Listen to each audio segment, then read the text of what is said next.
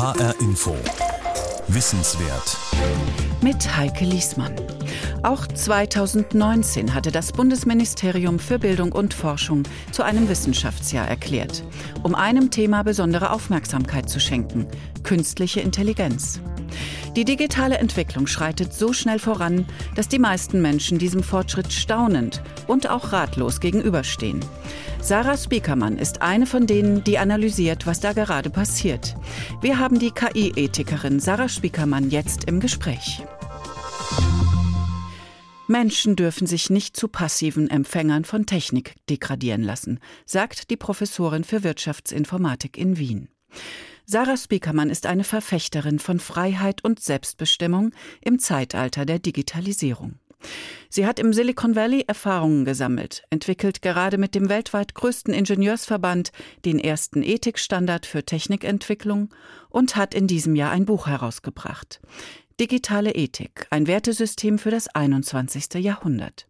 Mit Sarah Spiekermann hat Tanja Küchle gesprochen über Maschinenlogiken und wie wir uns den Herausforderungen der Zukunft stellen können.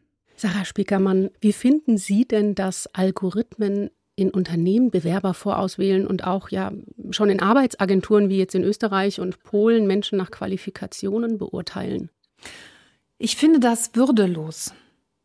Ich habe ähm, das also selber mitbekommen, dass einer meiner Doktoranden, der sich jetzt beworben hat nach der Promotion äh, bei Firmen, er mir erzählt hat, dass er eine ganz tolle kreative Bewerbung geschrieben hat und er war immer erstaunt, dass er überhaupt nicht eingeladen wird. Und irgendwann hat er mitbekommen, dass es Algorithmen sind, die also seine Bewerbung vorauswählen. Daraufhin ist er hingegangen, hat einen standardisierten Lebenslauf gebaut, ähm, der so Keywords drin hat, auf die die Maschinen wohl positiv reagieren.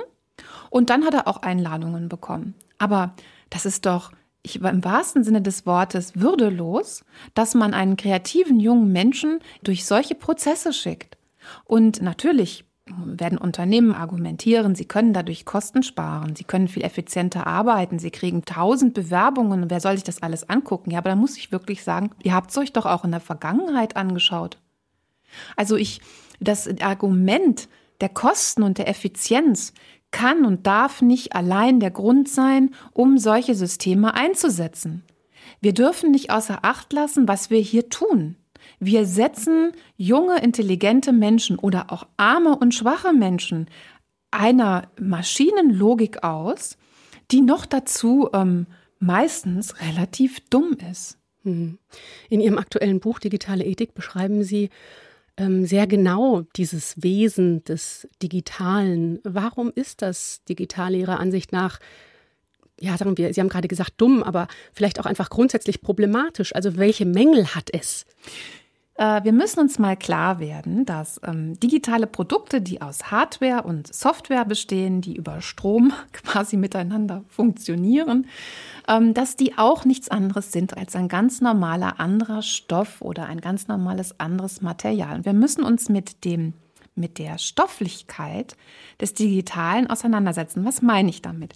Wenn wir mit einem Vergleichbeispiel mal arbeiten, zum Beispiel Alkohol, ja, da ist uns der Stoff des Alkohols, der ist uns als Menschen ziemlich bewusst. Ja, wir wissen, woraus der besteht chemisch und ähm, wir wissen, welche Reaktionen er im menschlichen Körper hervorruft. Wir wissen, wie viel Kalorien er hat, wie viel Prozent er hat und so weiter. Also wir haben da ein großes Verständnis vom Alkohol aufgebaut. Und wenn ich mal das als Analogie nehme, was wissen wir eigentlich analog über das Digitale? Glauben wir denn wirklich, dass digitale Services, die wir jeden Tag benutzen, keine eigene Stofflichkeit haben? Warum sind wir dann alle abhängig vom Digitalen, manchmal mehr als vom Alkohol? Und genauso wie bei Alkohol, den man tunen kann auf mehr oder weniger Prozente, im Getränk kann man auch zum Beispiel die Software tunen auf mehr oder weniger Abhängigkeitsreaktionen beim Nutzer. Wenn Sie einsteigen, zum Beispiel, es gibt so ein Buch, das heißt Hooked, das haben also die amerikanischen Softwareentwickler von den großen Plattformen geschrieben, wie sie es schaffen, das User Interface Design unserer Services so zu bauen, dass wir da doch immer wieder zurückgehen und uns zehnmal mehr einloggen, als wir es eigentlich wirklich wollten. Also das heißt, die manipulieren eigentlich die Software so, dass man da nicht aufhören können. Es ist wie Chips essen. Mhm. Außerdem schreiben Sie noch, dass das digitale unvollständig sei, dass es gespalten ist. Äh, das hat was mit Backen zu tun und ähm, es ist fehleranfällig, wenn ich das richtig verstanden habe. Richtig. Ich habe also versucht, mal mich mit dieser Natur des Digitalen äh, auseinanderzusetzen, auch in anderen Bereichen. Und äh, fehleranfällig ist es ganz sicher so, wenn wir also Software zum Beispiel entwickeln, ähm, haben wir das Problem, Software hat eigentlich immer Fehler. Es sind nicht nur die Daten, die fehlerhaft sein können, die ins System reinlaufen, je nachdem, wie gut sie gepflegt sind, ähm, wie gut sie beschrieben sind. Auch die Software selber, wenn, wenn wir die entwickeln, dann gibt es zum Beispiel in sicherheitskritischen Bereichen sagen wir, Krankenhausinfrastruktur ähm, oder Flugzeuge. Da gibt es dann Ziele und wir sagen, na ja, eine gute Software ist eine, die nicht mehr als 0,5 Fehler, also einen halben Fehler auf 1000 Zeilen Code macht, ja.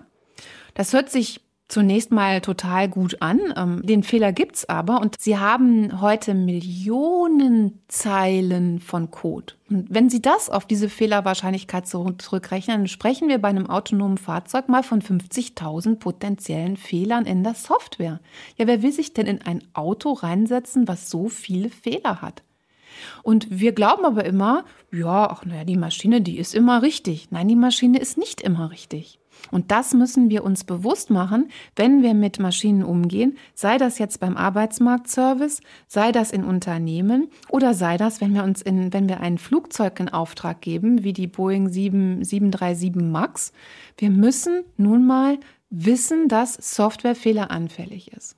Und gleichzeitig ist, sagen Sie, die Realität gesättigt, aber das Digitale ist unvollständig. Das hat auch was mit dem ersten Date zu tun in Ihrem Buch.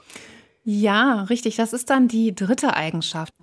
Ich habe in meinem Buch zur digitalen Ethik ja das erste Date in einer Bar beschrieben, wo unheimlich viele Werte im Raum stehen, also Sympathie und Neugierde und ähm, Anziehung und also lauter, lauter Werte, die diese Situation sehr interessant und sehr reich machen für uns Menschen. Und dann vergleiche ich ähm, im Prinzip genau die gleiche Erfahrung. Man trifft den gleichen Menschen, aber man trifft ihn nicht physisch, sondern man sieht ihn mit seinem Profil auf einer Dating-Plattform.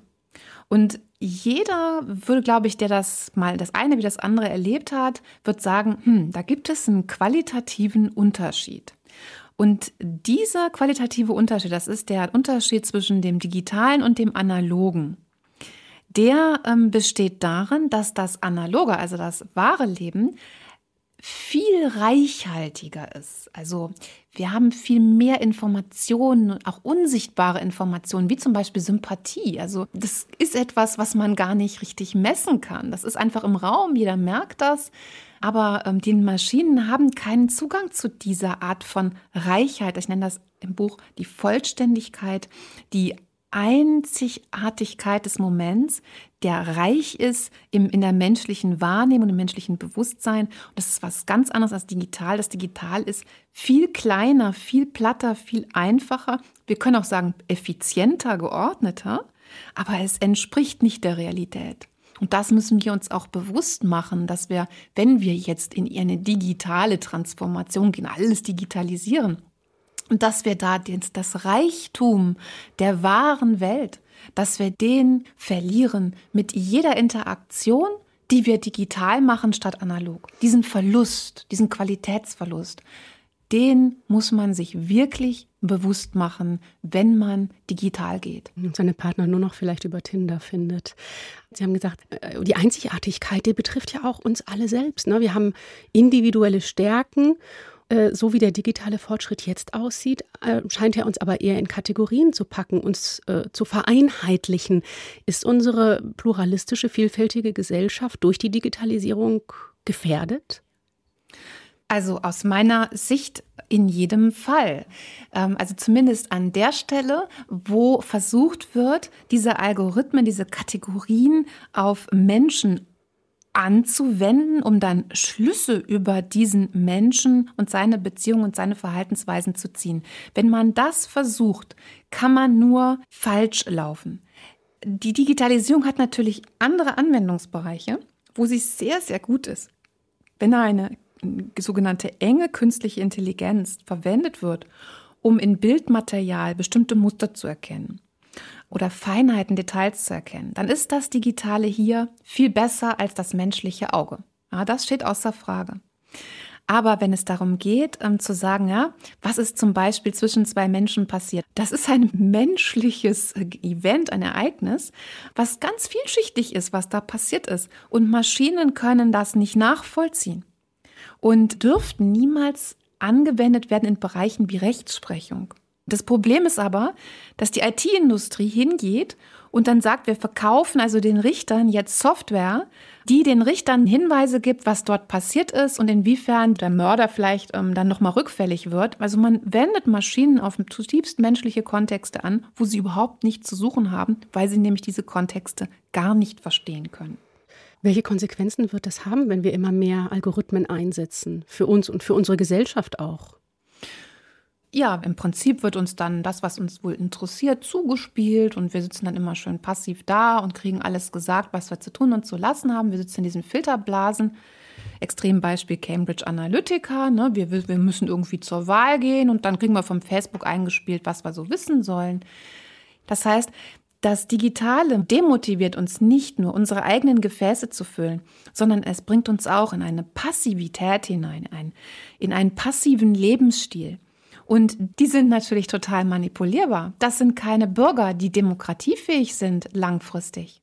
Und es ist auch höchst gefährlich. Ich würde, ich glaube natürlich, dass sehr, sehr viele Bürger und Bürgerinnen mittlerweile aufwachen. Und das, was ich erwarte, im Extremfall, ist, dass wir es tatsächlich mit einer Spaltung der Gesellschaft zu tun bekommen werden, nämlich mit einem Teil der Leute, die aufwachen, die ihren Kindern bloß keine digitalen Medien äh, vorsetzen, die ähm, ihre Kinder dazu erziehen, ähm, reiche Erfahrungen zu machen und, das, und, und analog auch weiterhin zu leben. Und diejenigen, die schon dem Dreijährigen oder dem Zweijährigen dann das iPad in die Hand drücken und sagen, hier daddel rum, ich habe keine Lust auf dich. Und da werden zwei verschiedene Menschentypen auch mit unterschiedlichen Gehirnstrukturen herauskommen. Und das ist äh, eine Sache, die, die ist hochproblematisch, ja. Und ähm, davor habe ich ein bisschen Angst.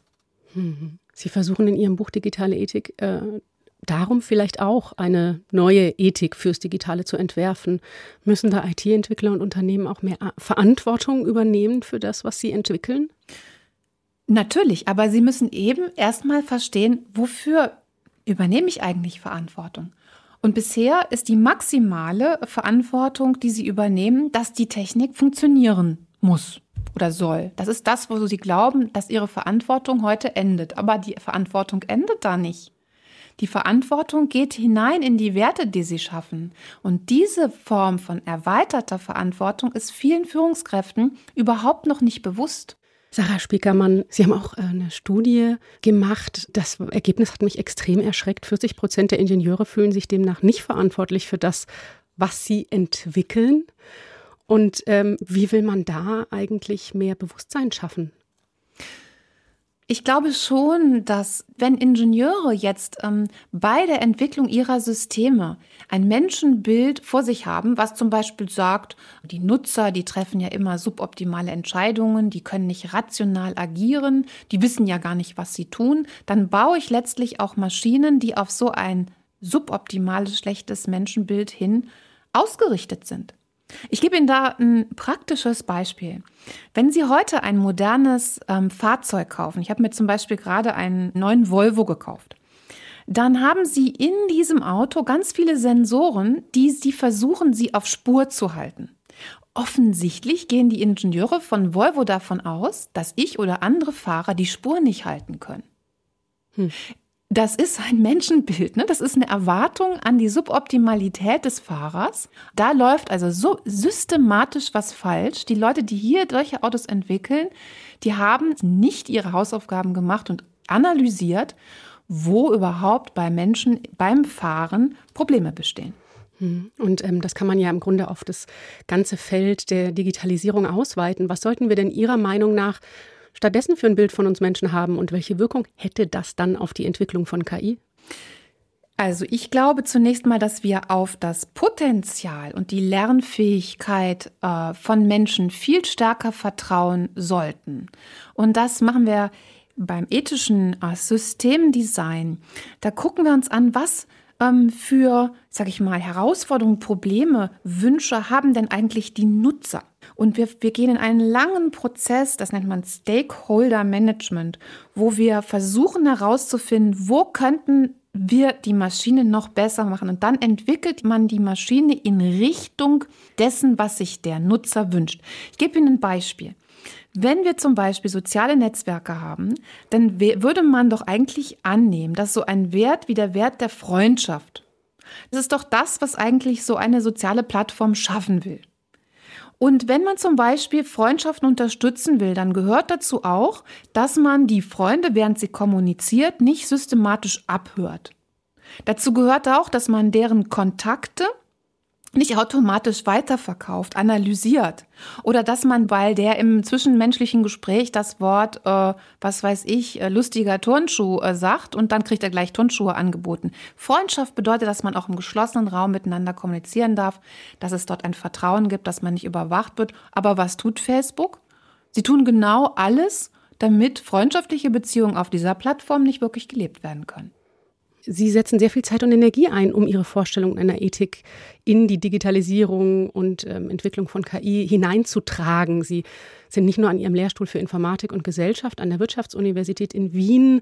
Sarah Spiekermann, äh, Sie sprechen auch mit, ja, mit Ingenieuren offensichtlich, mit Unternehmen, Politikern, beraten die EU-Kommission und die OECD. Sie sind regelmäßig Keynote-Speakerin auf Kongressen wie der Republika und ähm, auch Interviews wie das unsere hier gerade. Das gehört ja sozusagen zu so einer Öffentlichkeitsarbeit für eine digitale Ethik. Warum machen Sie das alles? Naja, wo, wofür ist denn ein Leben da? Also ich, ich mache das gerne. Ich habe das Gefühl, dass ich meinem Leben Sinn gebe, wenn ich das, was ich erforsche und das, womit ich mich beschäftige, auch in die Gesellschaft zurückgebe. Ich möchte die Bürger und Bürgerinnen informieren über das, was wirklich läuft in der Digitalszene und ich möchte der Industrie helfen, bessere Systeme zu bauen. Und ich habe einfach das Gefühl, am Ende seines Lebens sollte man sich dann anschauen, was habe ich eigentlich beigetragen.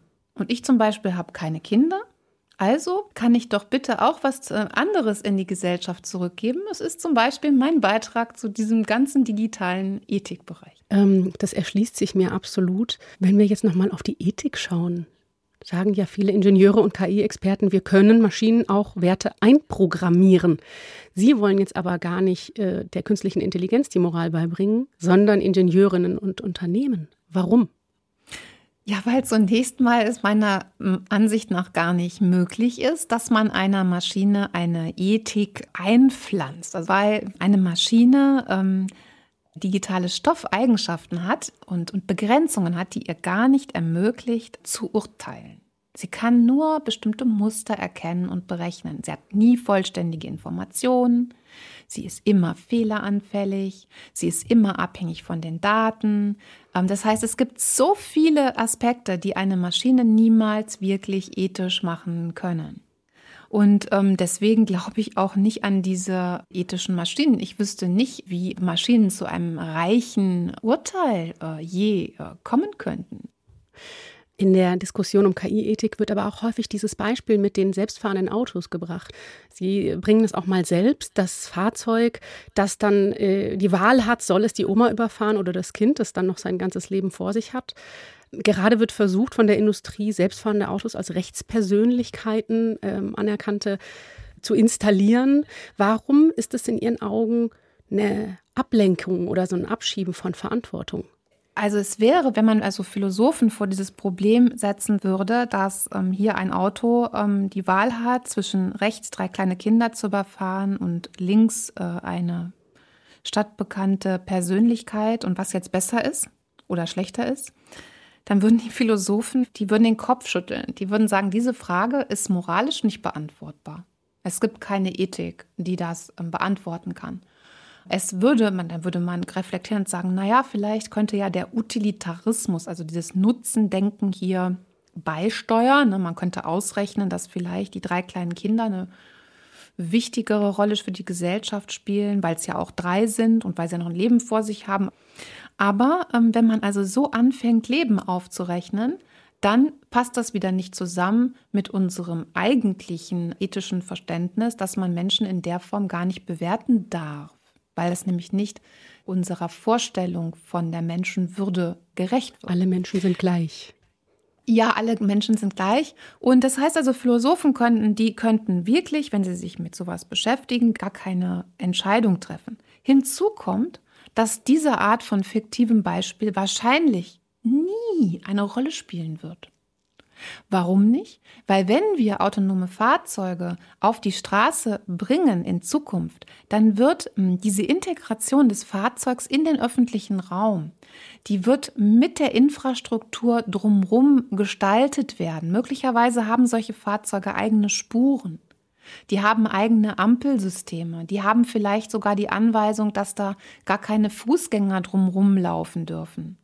Und da wird sich mittelfristig, glaube ich, die Politik auch die Frage stellen, ob man solche autonomen Fahrzeuge einfach in der Stadt rumfahren lässt oder ob man sagt, man schafft hier eine eigene Infrastruktur und dadurch kommt es gar nicht erst. Es darf gar nicht erst kommen zu solchen, in Anführungsstrichen, moralisch nicht lösbaren Problemen.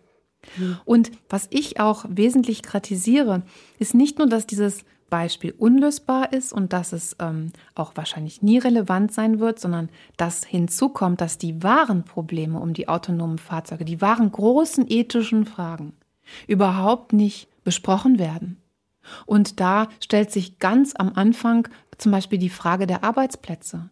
Die Frage, was bedeutet das eigentlich, wenn Autos autonom fahren, keiner mehr ein Auto haben muss, alle bestellen sich das, diese Autos sind super ausgelastet, das ist toll für den Umweltschutz, aber wie viele, wie viele Menschen verlieren denn dadurch ihre Arbeit?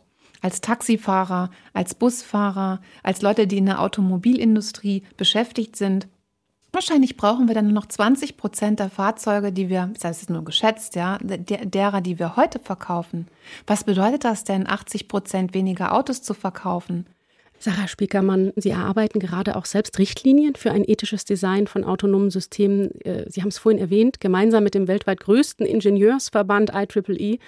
Das wäre der erste Standard für ethische Technik. Und was wird da so drinstehen? Also worauf legen Sie da besonders Wert bei ethischem Design? Ja, bei diesem ethischen Design geht es eben ganz am Anfang darum, dass ähm, Manager zusammen mit Ingenieuren und zusammen mit Stakeholdern sich Gedanken darüber machen, welche Werte setze ich frei durch die Technik, die ich mir hier ausdenke. Und dann überlegt man sich, welche Werteprioritäten möchte ich denn setzen? Zum Beispiel, wir hatten vorhin Facebook besprochen, wenn Facebook ganz am Anfang die Frage gestellt haben, wir möchten gerne Freundschaft entwickeln, was muss ich dann dafür tun in der Technik? um Freundschaft auch zu fördern. Dann versucht man einen Wert wie Freundschaft und die Bedingungen, unter denen Freundschaft auch gedeihen kann, zu verstehen. Das nennt man die konzeptionelle Analyse, das ist der zweite Schritt in diesem Standard. Und im dritten Schritt entwickelt man dann sogenannte Systemanforderungen, Non-Functional Requirements zu Englisch, wo man dann hingeht und sagt, okay, wenn das die Werte sind, die man so und so zu verstehen hat, was muss ich dann in das System hineinbringen, sowohl in das technische System als auch in die Organisation, um diese Werte zu fördern. Und da durchläuft man dann ein sogenanntes Risk Assessment, also eine Risikoanalyse. Was würde denn passieren? Unter welchen Umständen würden denn Werte untergraben werden, wie Sicherheit, Datenschutz und so weiter? Das sind also vier Schritte und, ähm, und die sind im Standard auch dann so im Detail beschrieben, dass Innovationsteams die sukzessive durchlaufen können. Das ist das, was man hier von dem Standard erwarten darf. Mhm, da bin ich sehr gespannt. Das wird äh, nächstes Jahr veröffentlicht. Welche Werte begünstigt denn das Digitale und vielleicht auch die Digitalökonomie? Und welche Werte werden damit dann andererseits zunehmend verschwinden? Also worauf sollte ich ein Auge haben? Auf der einen Seite kann man also nicht pauschal sagen, das und das verschwindet und das und das kommt neu.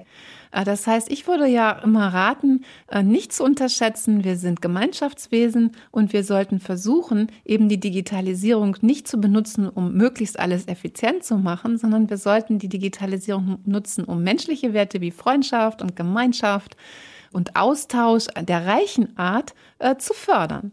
Wenn wir hier ein stärkeres Bewusstsein in jeden Einzelnen hineinbringen, dann haben wir einen viel größeren gesellschaftlichen Hebel, um unsere Welt zum Positiven zu verändern. Das ist, glaube ich, die ganz große Message auch meines Buches.